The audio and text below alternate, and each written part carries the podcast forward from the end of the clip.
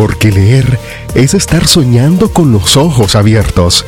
Acompáñanos por las fascinantes aventuras de la literatura. Como todos los martes, compartimos contigo una tacita de letras. La excusa perfecta para hablar de nuestros libros favoritos. Una tacita de letras. El podcast de Expresarte Comunicaciones.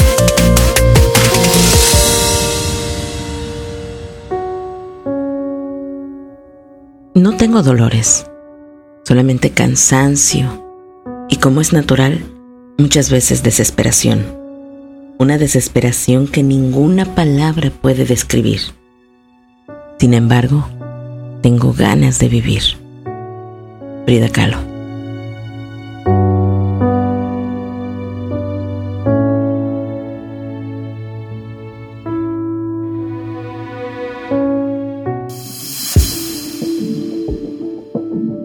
Bien amigos oyentes, gracias por acompañarnos. Bienvenidos y bienvenidas en una ocasión más a una tacita de letras.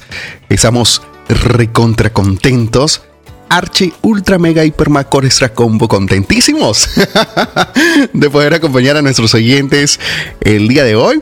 Bueno, hoy es martes y queremos compartir una deliciosa tacita de letras con nuestros oyentes.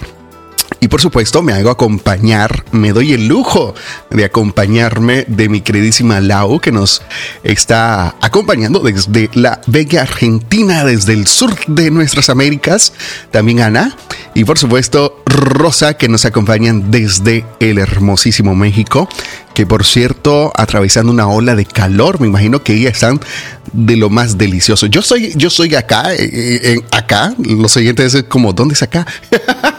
yo soy en, Europa, muy al norte, cerquita de, de, Rusia, unos cuantos kilómetros de Rusia, y, y yo muero de frío, así que imagínate tú. Estoy, bueno, no sé cómo es el clima en Argentina, pero bueno, en fin, me da gusto presentarlas, chicas, gracias por estar con nosotros, por estar conmigo, eh, disfrutando de esta tacita de letras. ¿Qué tal, José? ¿Qué tal, chicas? ¿Cómo están? Eh, espero que muy bien, igual que todos quienes nos están escuchando hoy. Acá hoy está templadito. Ay, qué rico. Ni mucho frío, ni mucho Con matecito, con agua, con café, con Con matecito. Ay, qué rico. Sí. Bueno, supongo. Pero ya se acercan, ¿eh? Los días fríos. ah, ya, ya. Ana, está Ana, hola. Ana. Hola chicos, hola, qué gusto saludarles desde la muy, muy, muy calurosa ciudad de Campeche. Ciertamente estamos pasando por una ola de calor algo intensa. Campeche, señores mucho, mucho calor, pero también sintiendo aquí el bonito calor de la compañía, el calor humano, y con mucha alegría de saludarles y de que nos estén acompañando otro martes para disfrutar una tacita de letras. Rosa, ¿qué nos cuentas? ¿Qué tal el calor allá? Acá el calor está rico. Mm, no está tan intenso en realidad. No, ni mucho ni, poco, tan, pero ni tan muy delicioso. Y pues es un gusto estar aquí con ustedes de nuevo, como Ay, qué bueno. cada semana ya. aquí saludándoles y con un gusto de que nos estén escuchando desde cualquier lugar del mundo. Por supuesto, desde cualquier rinconcito de nuestro hermosísimo planeta o desde afuera, uno nunca sabe, ¿no? Este, bueno, no lo sabemos, nada nos consta. Pues sí, nadie lo sabe. Pero bueno, desde cualquier parte del mundo, gracias por estar ahí, estarnos acompañando. Hoy queremos presentarte el libro El hombre en busca del sentido, el libro escrito por Víctor Frank. Es una joya bellísima, que por cierto fue un libro que... Mm, se vio eh, problemado, por así decir, porque su primera edición pues fue un un fracaso editorial hasta su segundo relanzamiento. Es decir, tuvo que pasar ahí también una metamorfosis, tuvo que pasar eh, una reinvención editorial para que este libro hoy pueda ver la luz, incluso bajo este título. Así que estamos emocionados de poderte presentar este hermoso título, El hombre en busca de sentido. Es un libro maravilloso. Te invito, si no lo has escuchado, si no lo has leído, si no sabes un poco acerca de él, pues no te preocupes, acá queremos contarle un poco no te vamos a dar spoiler completo, pero sí queremos adelantarte muchísimo para que tú también pues, pues conozcas este hermoso libro que incluso me parece a mí, es necesario en nuestras vidas, ¿no? Lectura obligada, casi, casi. Por esa, esa, esa pregunta existencialista, ¿no? Eh, el hombre en busca del sentido. No sé cuántas veces en nuestras vidas nos hemos encontrado, ¿no? En, ese, en esa etapa de cuál es el sentido de todo esto, cuál es el sentido de la vida. Y bueno, nos lleva a un sinnúmero de cosas. Pero bueno, estamos contentos de poder presentar este libro. Vamos a nuestro primer segmento acá en una tacita de letras y ya nosotros preparándonos para presentar el resumen de este libro.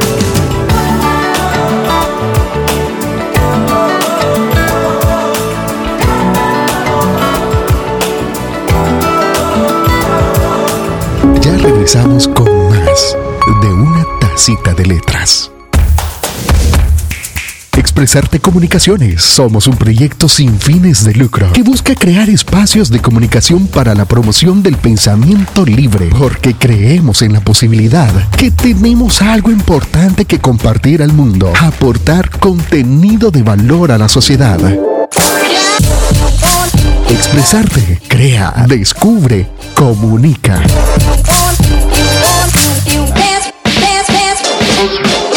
Visítanos en nuestro espacio en internet expresarte.net. Nos vemos. Hoy vamos a hablar de ejercicios con los ojos para mejorar tu lectura y conoceremos la técnica de fijación. Iniciamos con ejercicios para mover los ojos. Antes de iniciar tu lectura, mira hacia arriba moviendo solo los ojos, no la cabeza. Un segundo mirando hacia arriba, parpadea, Baja solo la mirada al suelo. Muy bien. Un segundo más. Parpadea. Ahora mueve tus ojos, solo los ojos a la derecha. Segundo. Parpadea. Ahora mueve tus ojos a la izquierda. Muy bien. Parpadea y recuerda respirar. Vamos a hacer una X con los ojos. ¿Estás lista? ¿Listo? Mueve tus ojos hacia arriba a la derecha. Parpadea. Ahora mueve tus ojos a la izquierda abajo, como en diagonal. Recuerda que solo los ojos, no la cabeza, ¿ok? Parpadea. Ahora mueve tus ojos a la izquierda arriba. Parpadea. Y a la derecha abajo. Muy bien. Respira.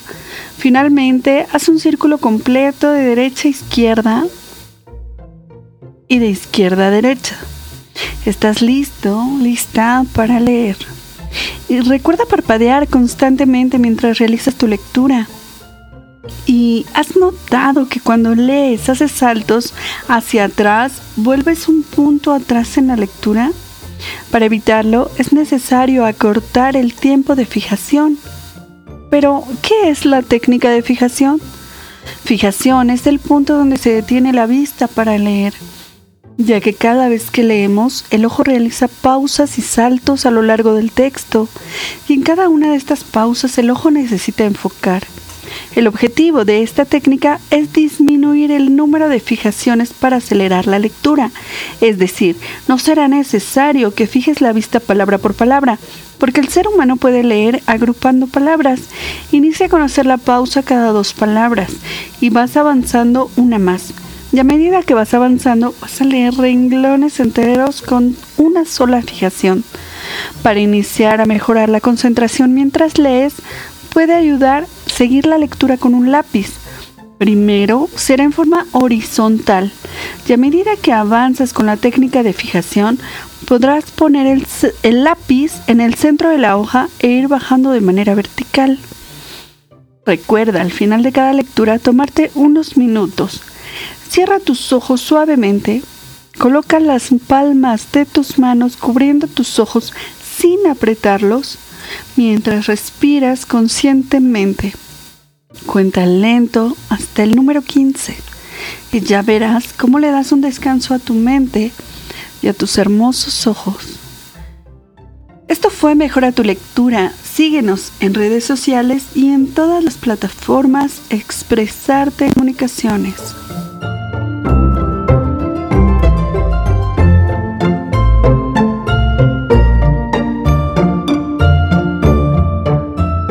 Estás escuchando un podcast de Expresarte Comunicaciones. Los martes son días para pasarla entre amigos, café, libros y charlas interminables. Únete a nosotros. Hemos guardado una silla especialmente para ti. Búscanos en Facebook como expresarte.net. Te esperamos.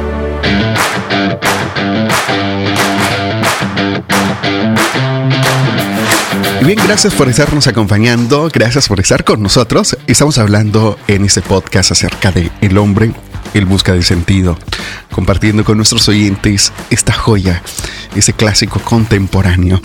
Muy bien, este libro fue escrito por Víctor Emil Frank allá por los años 1946 cuando fue publicado. Él es austriaco, sin embargo vivió en la Alemania nazi, lamentablemente viviendo o recordando el día de hoy, conmemorando muchas de las tragedias ¿no? que sucedieron en la Segunda Guerra Mundial. Él fue uno de las víctimas de las víctimas del holocausto nazi, al menos viviendo ¿no? en los campos de concentración en Auschwitz, en Polonia.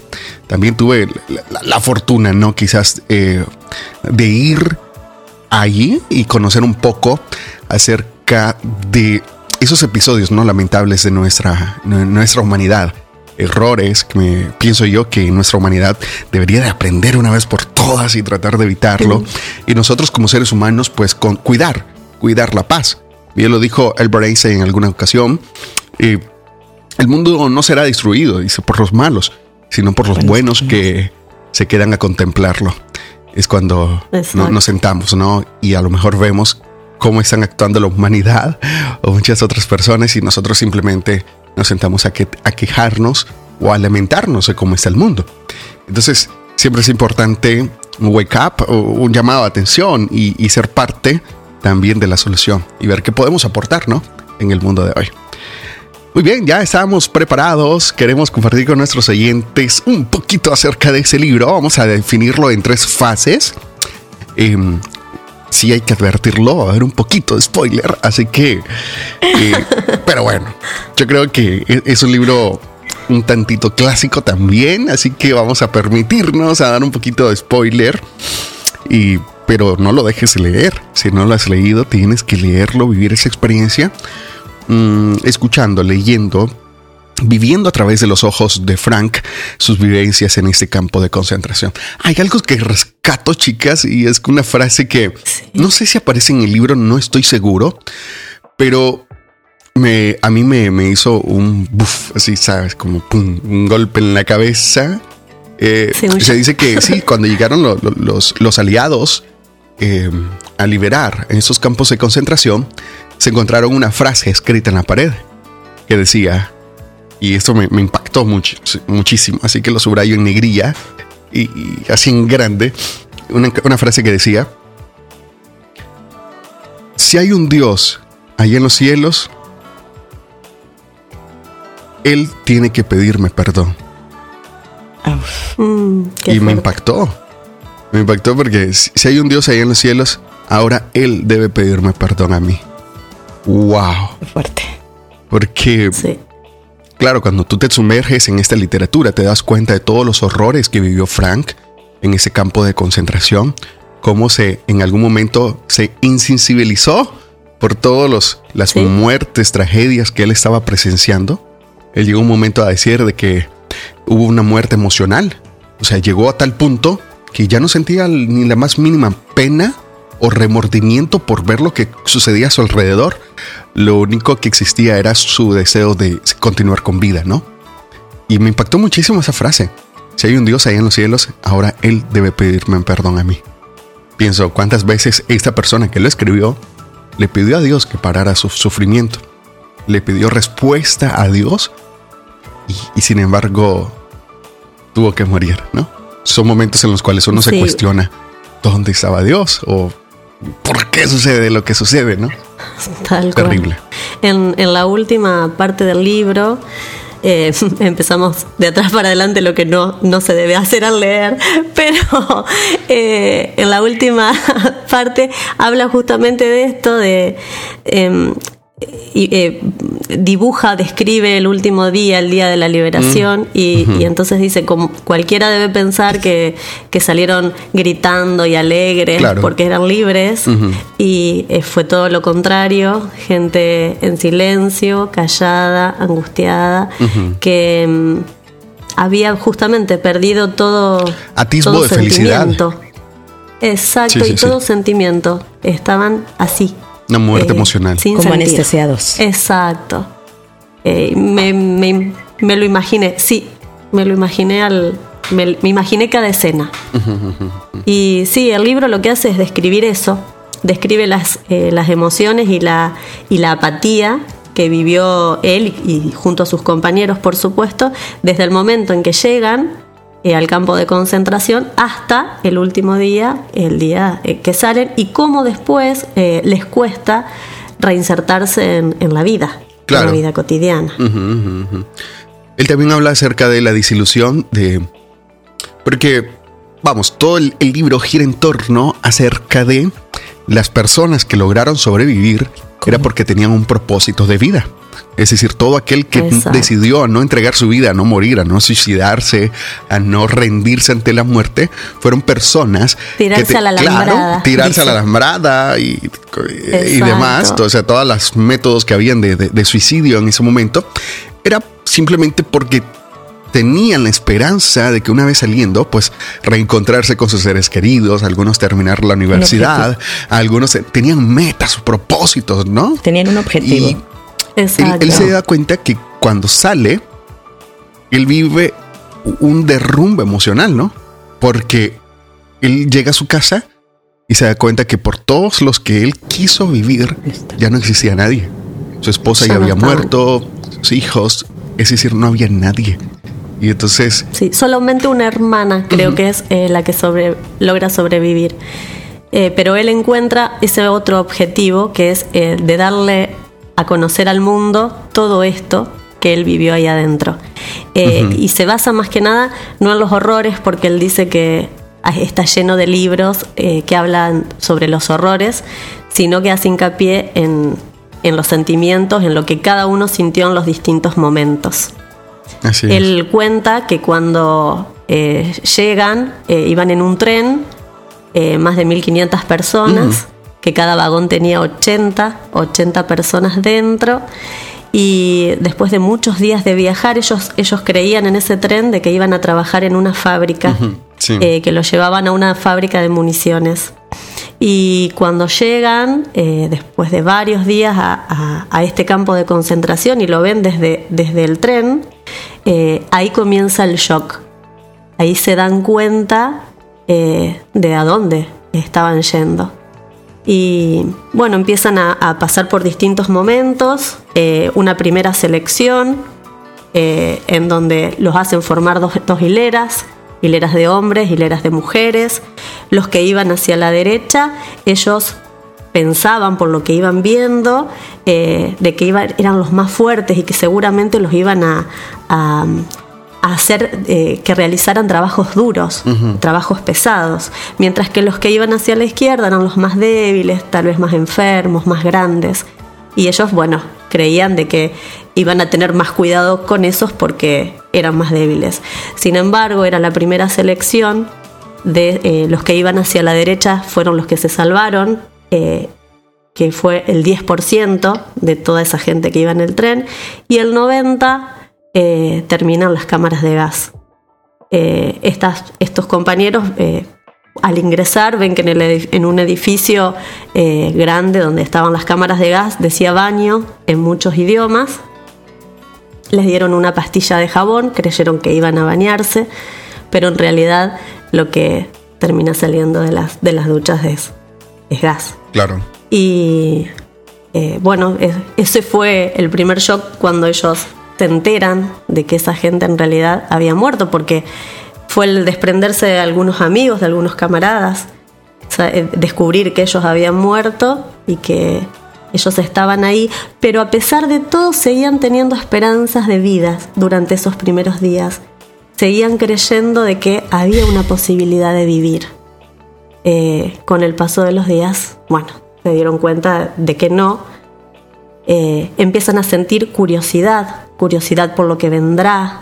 Em, no se daban cuenta bien eh, de qué iba a pasar después de esto que me está sucediendo. Me hacen bañar, bueno, ¿y qué vendrá después de esto? Que me voy a bañar y, voy al frío, con semejante frío, desnudos, porque eh, los hacen rasurar completos, les quitan toda pertenencia. Él cuenta que él se queda solamente con su par de anteojos y, y un cinturón que después cambia por un pedazo de pan. incluso no le quedaba más. incluso perdió su manuscrito, ¿no? Tan valioso que él intentaba proteger con la esperanza de poderlo guardar. su manuscrito acerca de su tesis universitaria, ¿no? De psicología y demás. Él intenta salvarlo al manuscrito, le pide eh, al... Y en parte eso es lo que lo mantiene igual, ¿no? Es... Pide que... Eh, pide, intenta salvarlo, si se lo dejan conservar eh, y se da cuenta que, que, no. Y dice que ahí es como que ahí comienza él a, a perder todo sentimiento, cuando él se da cuenta de que ya ni eso puede conservar. Es su cinturón, que era lo único que le queda, termina después cambiándolo por un pedazo de pan, solamente vivían con agua y, pan, un pan de 150 gramos, dice el libro aproximadamente. Y él se encarga más que nada de, de trabajos pesados, de trabajar para el ferrocarril, él hace excavaciones para, donde luego se ponen los rieles para las vías del tren. Y cuenta que en un momento eh, le hacen excavar Em, un túnel debajo de una carretera. Mm. Y estuvo, fue un trabajo muy pesado que hizo solo. Y le dan dos cupones eh, de premio. Eh, cuenta que estos dos cupones son eh, equivaldrían a seis cigarrillos cada uno. y me llamó mucho la atención, por eso lo recuerdo ahora, mm, porque él dice que era muy raro que un, que un prisionero consumiera los cigarrillos. Siempre lo cambiaban por sopa. Y cuando veían que alguien fumaba, significaba que ya había perdido eh, las ganas de vivir, que ya se había abandonado y que ese compañero ya no iba, no iba a resistir más. ¿Por qué? Querían morir con gusto, ¿no? Querían que fuera su, su último lujo que se daban en la vida. Exacto. Y los lujos se lo daban. Darse ese placer, ¿no? Ese último placer. Claro. Los lujos, eh, él, siempre habla de él como un prisionero común. Eh, había otros prisioneros que eran los capos, por ejemplo, eh, que él dice que el análisis psicológico que le correspondería a estos capos sería en realidad igual a los de la SS porque a nivel psicológico actuaban más o menos de la misma manera, con, con la misma maldad. No, no, incluso peor todavía, dice. Que, y peor. Porque estos capos también eran judíos. También eran judíos, eran prisioneros. Exacto. Pero eran seleccionados, uno, por porque mostraban cierta crueldad animosidad hacia sus, hacia sus, sus, iguales, ¿no? Era este tipo de personas que soplaban, que daban eh, alerta de lo que estaba sucediendo, que funcionaban como una especie de capataces, ¿no? Exacto, sí, así los dice.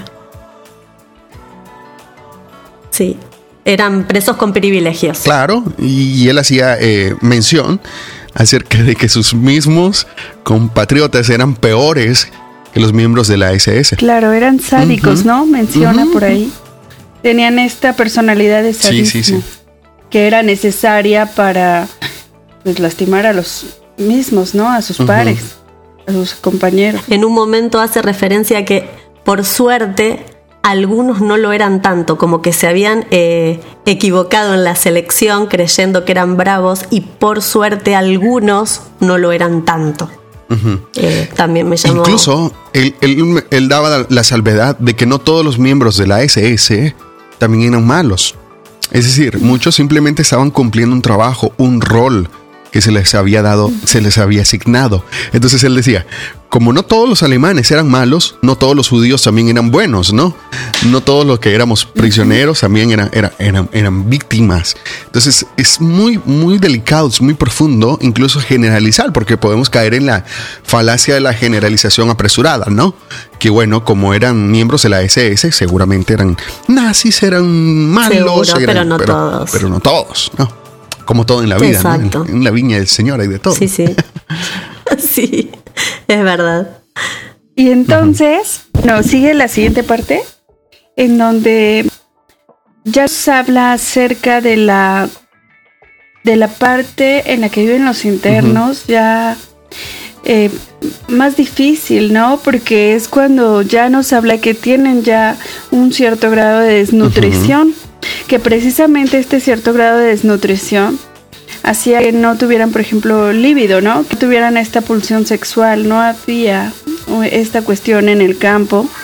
Nos hablan también, por ejemplo, de cómo dentro del campo mm. incluso había un poco de arte, ¿no? Y hablan de que hacían algún tipo de espectáculos. Eso a mí me llamó mucho la atención.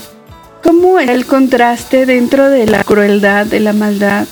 De tanta muerte y de las cosas tan terribles que pasaron, con un cierto show que pretendían hacer, ¿no? Donde se generaba un poco de humor, ¿no?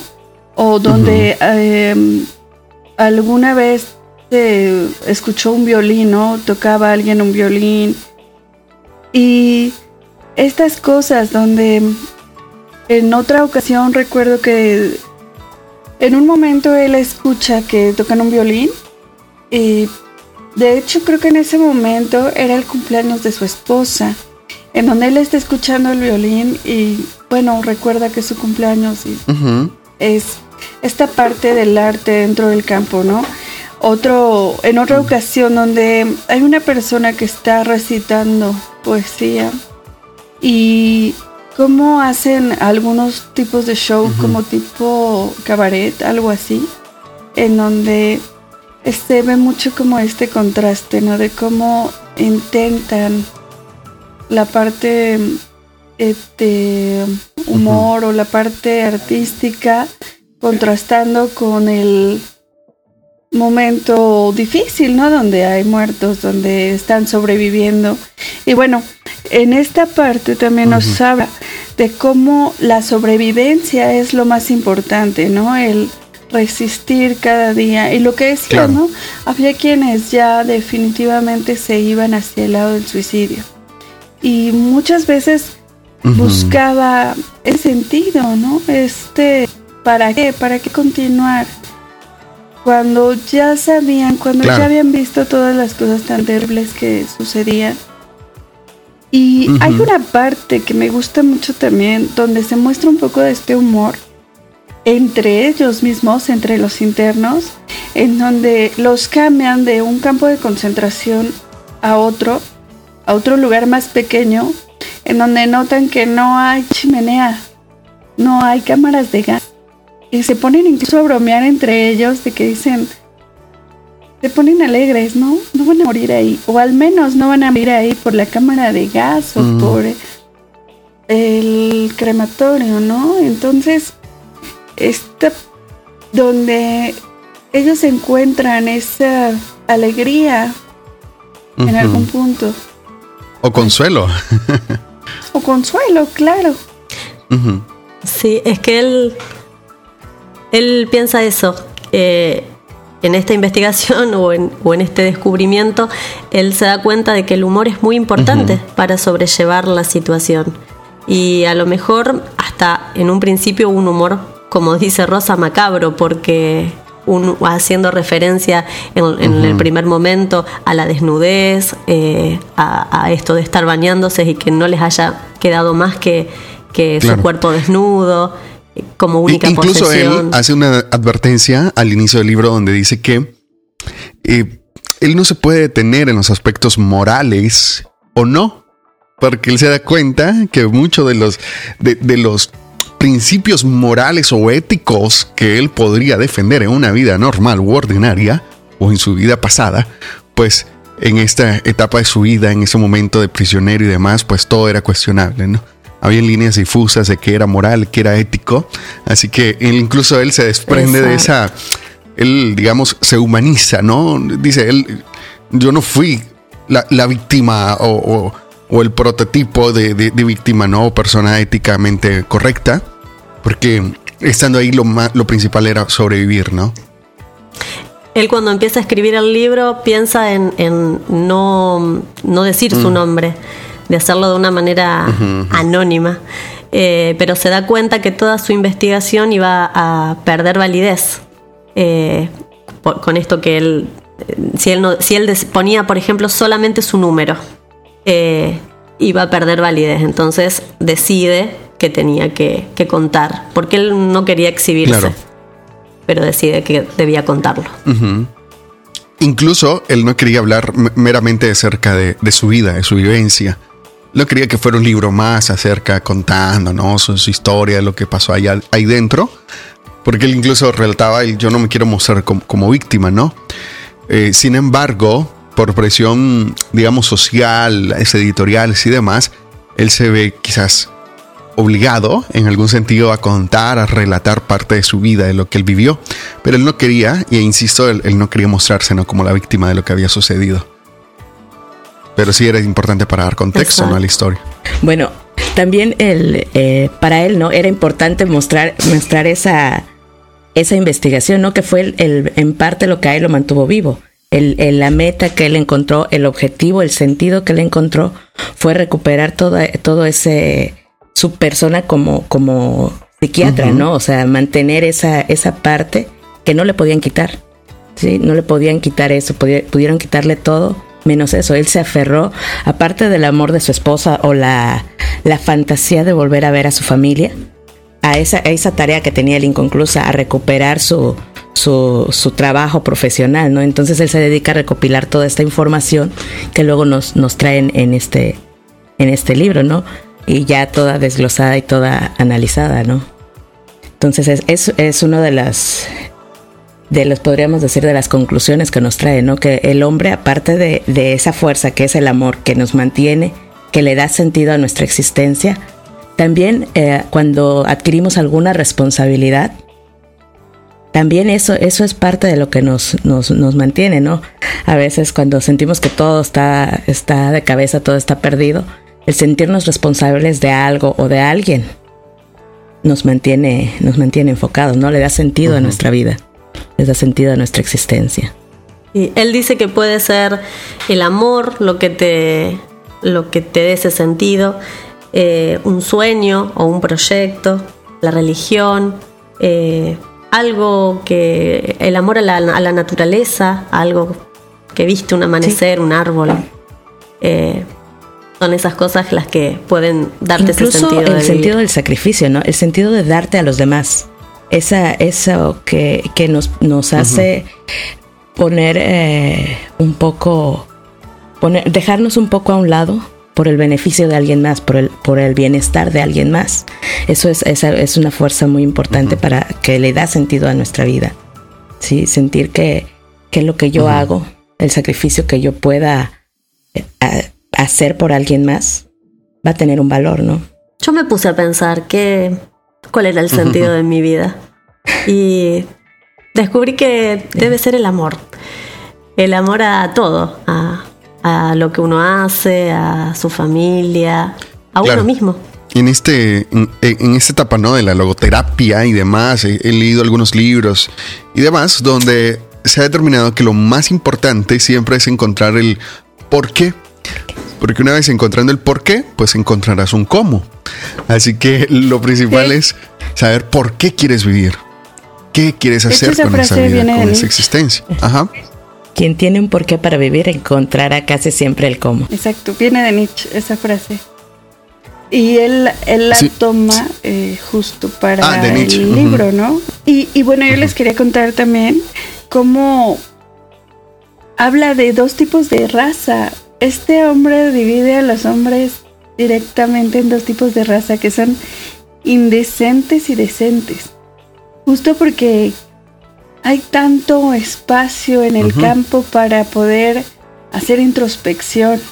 Hay mucha vida mental, ¿no? Hay mucho de, hacia adentro que te lleva a esta decencia o a indecencia, ¿no? A cómo actúas, como lo que decían, que no se podía generalizar de un lado y del otro. Dentro del campo hay mucho espacio para realizar este tipo de pensamientos, ¿no? De filosofar, de sentir. Y respecto a eso, era como se iba actuando, ¿no? Era como iban tomando decisiones, ¿no? Decisión de acabar con su propia vida o de continuar, de ayudar al otro. Y um, en esto del amor, del amor como en general, hay una parte que yo la siento muy amorosa de él cuando tiene la oportunidad de escapar. Eso, ay, casi me pongo a llorar en esa parte también porque se me hace muy emotivo cómo él puede escapar y elige quedarse con sus pacientes, ¿no? Que pues lo ven y le dice un, uno de sus pacientes le dice, también te vas a ir. Y él toma la decisión de quedarse. Y yo siento, tal vez lo dice, ¿no? No lo dice explícito, pero yo siento que lo hace con este amor, ¿no? Este amor a la humanidad, este amor a los que ya estaban ahí además vocación, ¿no? Porque él, era, médico y dedicó gran parte de su vida, ¿no? En ayudar a los demás. Me parece que también lo dice como, como eh, no tiene nada, pero tiene la posibilidad de decidir qué es lo que hace en esa situación. Y entonces decide quedarse, eh, echando mano y de hecho, Él, él nombra a lo largo del libro cómo va confiando en esas decisiones, en cómo eh, al, al, al tener esa esa, esa única libertad de poder decidir cómo reaccionar ante las circunstancias, confía y siempre resulta que era, podríamos decir, lo correcto, ¿no? Desde la entrada, que él podía haber fingido que estaba enfermo pensando que iban a darles un trato preferencial. Y él dice, no, eh, es lo que es, esto es lo que soy y que me pongan donde me toca. Y le toca y le toca salvarse. Y a la hora de huir, resulta que, o cuando los que se tenían que ir, eh, tampoco les va muy bien y él al quedarse, al decidir quedarse, Claro. Él salva la vida. Entonces él eh, termina eh, dándose cuenta que el confiar en sus decisiones, en ese, en ese poder que tenía de decidir, en realidad estaba haciendo, haciéndolo. además, el, su, su, supervivencia él relata que fue una serie de acontecimientos afortunados, ¿no? Se da cuenta que a lo mejor una decisión trivial que él había tomado, pues lo había llevado a, sobrevivir, que no se subió a lo mejor en tal camión eh, porque supuestamente los iban a transportar a otro centro y resulta que todos los que iban en el camión los asesinaron y él sobrevivió porque a última hora decidió no subirse. En fin, él relata de que al final él sobrevive, además de que tenía un porqué porque también sucedieron una serie de acontecimientos pues afortunados alrededor de él. Sí, también hace la aclaración en un momento del libro eh, de que él de que los que se salvaron se salvaron por esas, esa serie de acontecimientos y porque de hecho los, los buenos no llegaron a salvarse. Y mm, creo que esto, esto lo dice por todas las cosas malas que en algún momento tuvieron que hacer. Eh, robar para, para poder comer, em, eh, pelearse para, Delatar para sobrevivir. A otros quizás, eh, entonces, permitir que, alguien más muriera en su lugar. Exacto. Ahí hace como la. Tal cual. Sí, porque la cantidad de personas que tenían que irse para morir se iban. Entonces, si yo podía cambiar mi lugar con otro para que a mí no me llevaran, yo me salvaba. Exactamente, pero otro él hace notar eso, ¿no? Que cada vez que él se salvaba, alguien más moría.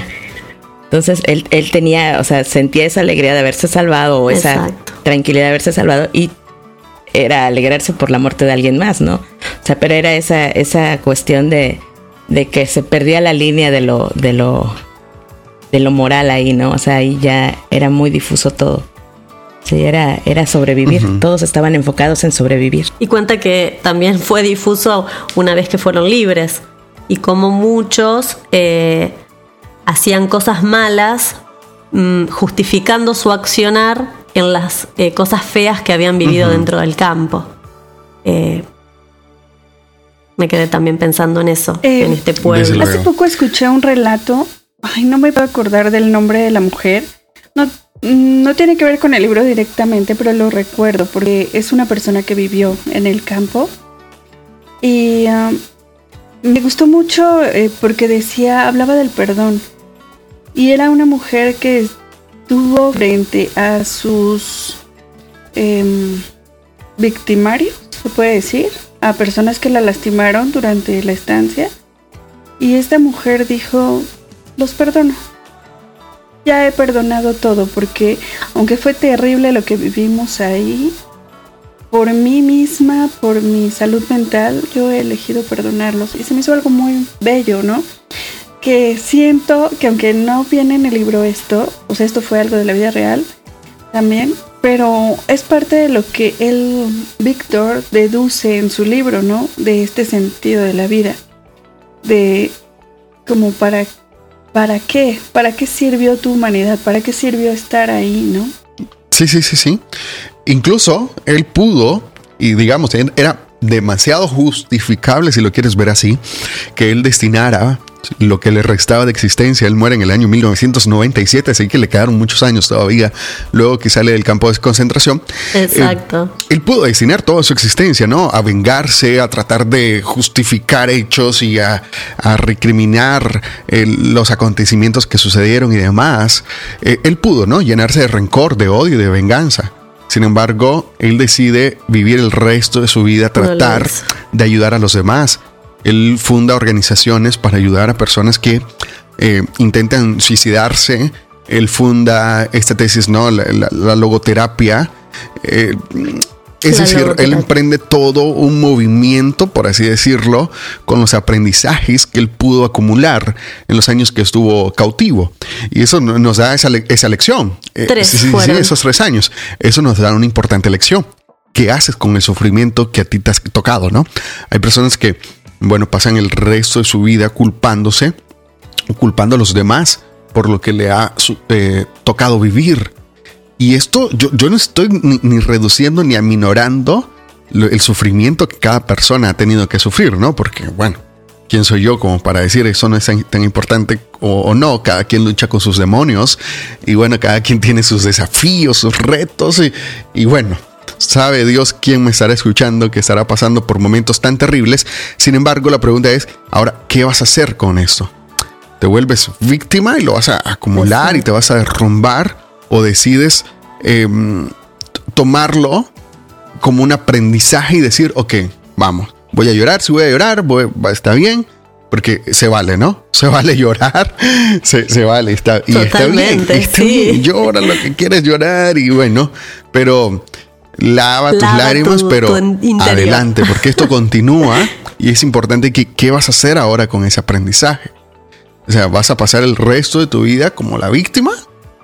¿O dices, no, ok, pasó, me, he vuelto más sabia, más sabio, más fuerte? Bien dice, no, lo que, lo que no mata te fortalece.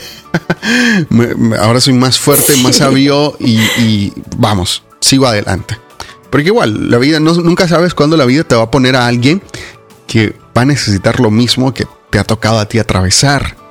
O en algún momento la vida te equipara de aprendizajes, de experiencias, de lecciones importantes que te hacen una persona más sabia, una persona llena de valor que aportar a la sociedad. Eh, dice que no es... La diferencia es la actitud que tomes, la actitud que tomes ante las circunstancias. Por eso él decidió desde un primer momento luchar por ese, ese sueño de reencontrarse con, con sus seres amados. Como decíamos y él nota, ¿no? Que a pesar de, de, que había gente más fuerte físicamente, la gente que tenía un, este, una, ilusión o un, sentido, el que le daba un sentido a su vida, resistían más. A pesar de que había gente más fuerte, más, corpulenta o que podríamos pensar que podrían aguantar más, aguantaban menos siempre había esa fuerza que venía desde el interior de cada uno. Y el sentido, pues, es, diferente para cada quien, diferente para cada persona. Y también nos habla. De que así como es diferente para cada persona, es diferente en la misma persona para cada etapa de su vida. Y a lo mejor lo que le daba sentido a mi vida antes era una cosa y ahora es otra. Y entonces es, ir buscándole el sentido a la vida cada vez.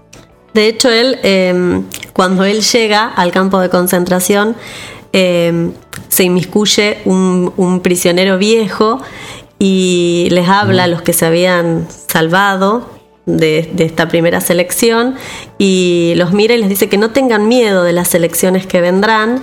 Eh, lo mira él y le dice, vos sos el único que, que tendrías que tener miedo.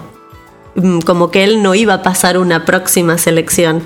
Y tal vez ahí también algo haya hecho clic en él y haya empezado a, a, sentir que tenía que buscar un sentido. Claro. Él también hablaba acerca de la actitud que ellos presentaban ante eh, sus agresores, ¿no? Porque se decía que las personas o los hombres que se dejaban como se derrumbaban un poco, se descuidaban físicamente, se dejaban crecer la barba y demás, que incluso peyorativamente se le llamaban los musulmanes, ese tipo de personas sí eran eh, mandadas a los campos de concentración. Entonces él decía también los que sobrevivían eran los que trataban de tener una actitud positiva, o sea, en medio de todo ese desastre, pues que no por lo menos no se le viera en el rostro, en, su personalidad, en su exterior, que estaban tan, tan destruidos, porque solo aquellos que se miraban tan descuidados físicamente, pues eran más propensos, tenían más probabilidades de, ser enviados a las cámaras de gases. Sí, ese, ese prisionero le, les aconseja que trabajen duro, que no se muestren enfermos, que se afeiten todos los días, aunque sea con un pedazo de vidrio, eh, que hagan todo lo posible por parecer saludables y fuertes, que eso ya evitaba eh, esta selección. Bueno, para terminar, en, la tercera fase del libro, él nos narra cómo eh, al salir, uno podría pensar ¿no? que salieron gritando, bailando de alegría, de emoción, y en realidad yo, ahora sí que en, mis palabras, salieron un poco anestesiados, ¿no? Salieron con esa, con esa, ya no eran capaces de sentir de la misma manera, ya no eran los mismos que entraron, ya no eran capaces de, de tener esas emociones. Y también creo que incluso podrían dudar que si era, si era real, ¿no? Tantas veces fantasearon con, con la libertad, tantas veces yo creo que en algún momento llegaron a perder la, la noción de la realidad, ¿no?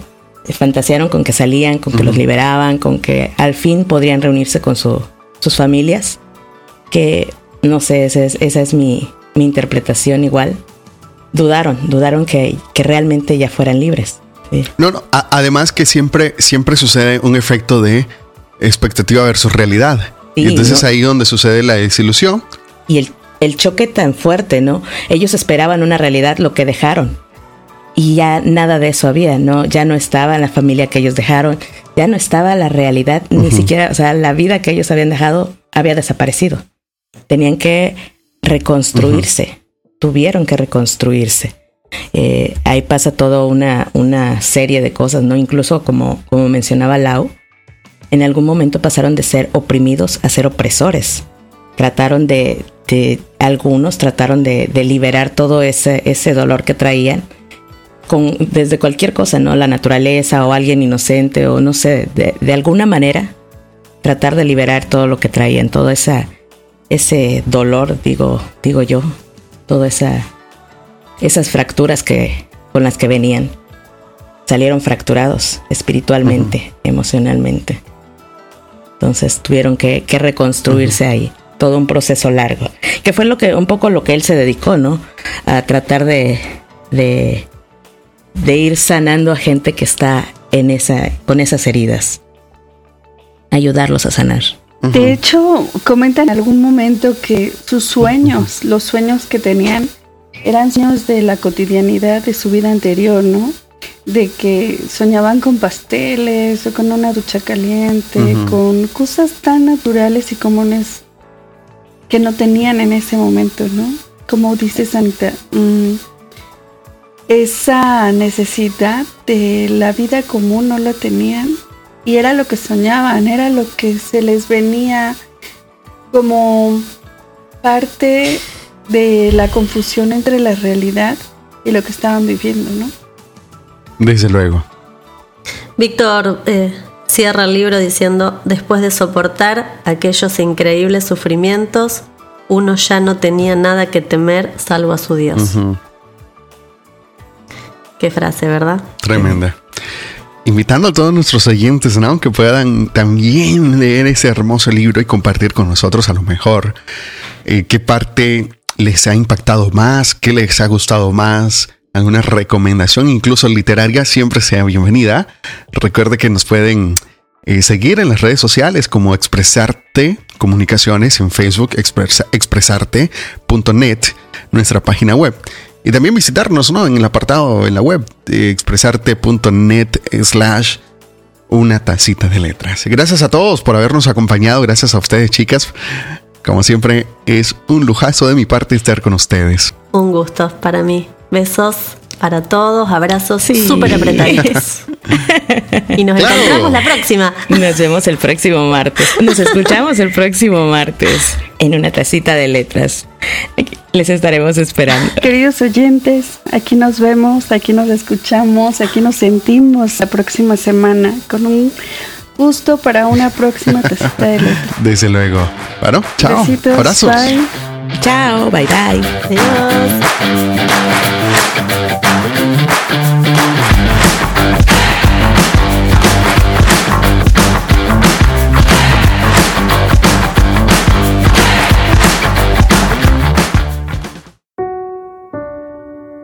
Creo que todos los que formaban parte de nuestra expedición vivían con la ilusión de que seríamos liberados, de que al final todo iba a salir muy bien. No nos dábamos cuenta del significado que encerraba la escena que expongo a continuación.